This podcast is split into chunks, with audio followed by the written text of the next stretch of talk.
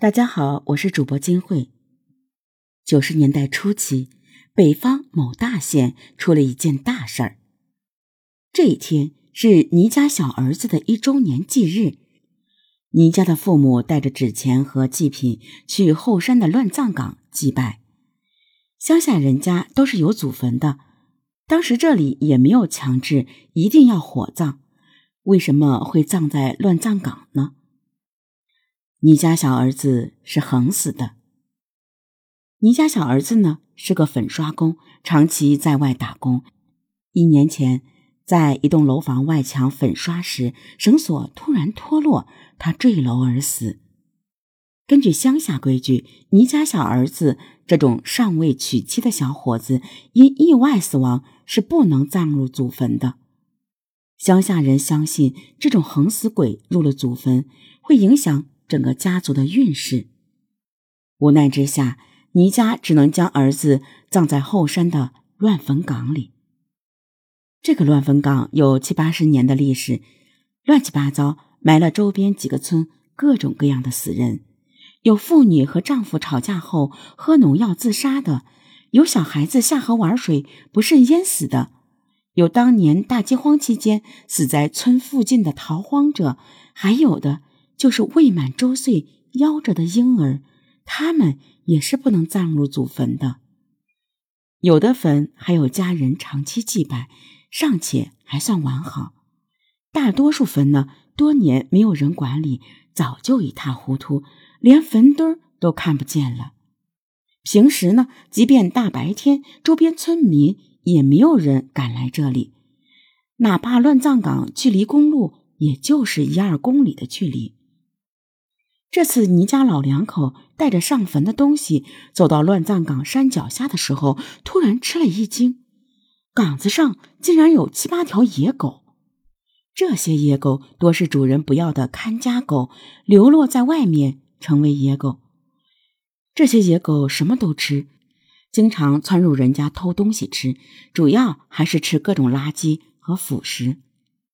倪家老两口遇到一两条野狗，当然是不怕的。现在怎么七八条都聚集到这里，还堵住了上山的小路？这就是怪事了。倪家老头子壮起胆，挥舞着拐棍，大吼大叫。奇怪的是，平时有些惧怕人类的野狗，此刻却一动也不动。倪家老头子没有办法，只好拾起几块石头，用力砸了过去。野狗最怕被石头砸，立即四散走开了。见狗已经跑了。倪家老两口才继续前进。他们刚走了三四步，突然惊叫了一声：“哎呀，我的亲娘啊！这是个啥呀？”半小时后，警车赶到现场，倪家老两口还惊魂未定。刑警老张安抚了他们几句，询问到底怎么回事。是这样，我把野狗赶走了以后，才知道他们为什么围在这里不肯走。你看，你看。看到了吗？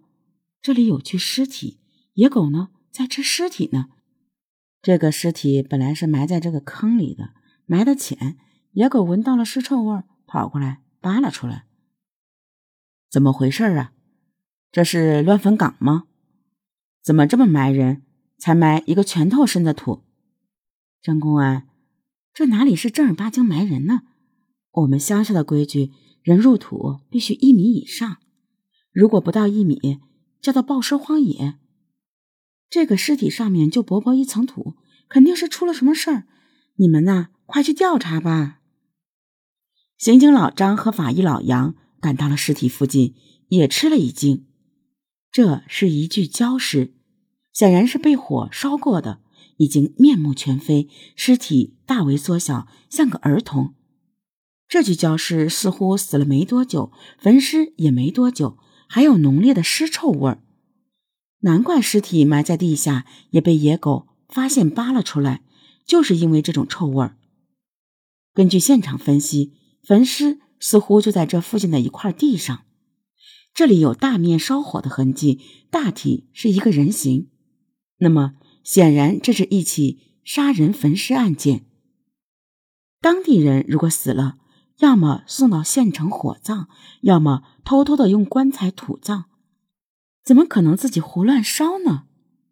焚尸的东西是汽油，而这么点汽油不可能将尸体烧成灰烬，只可能为了毁尸灭迹。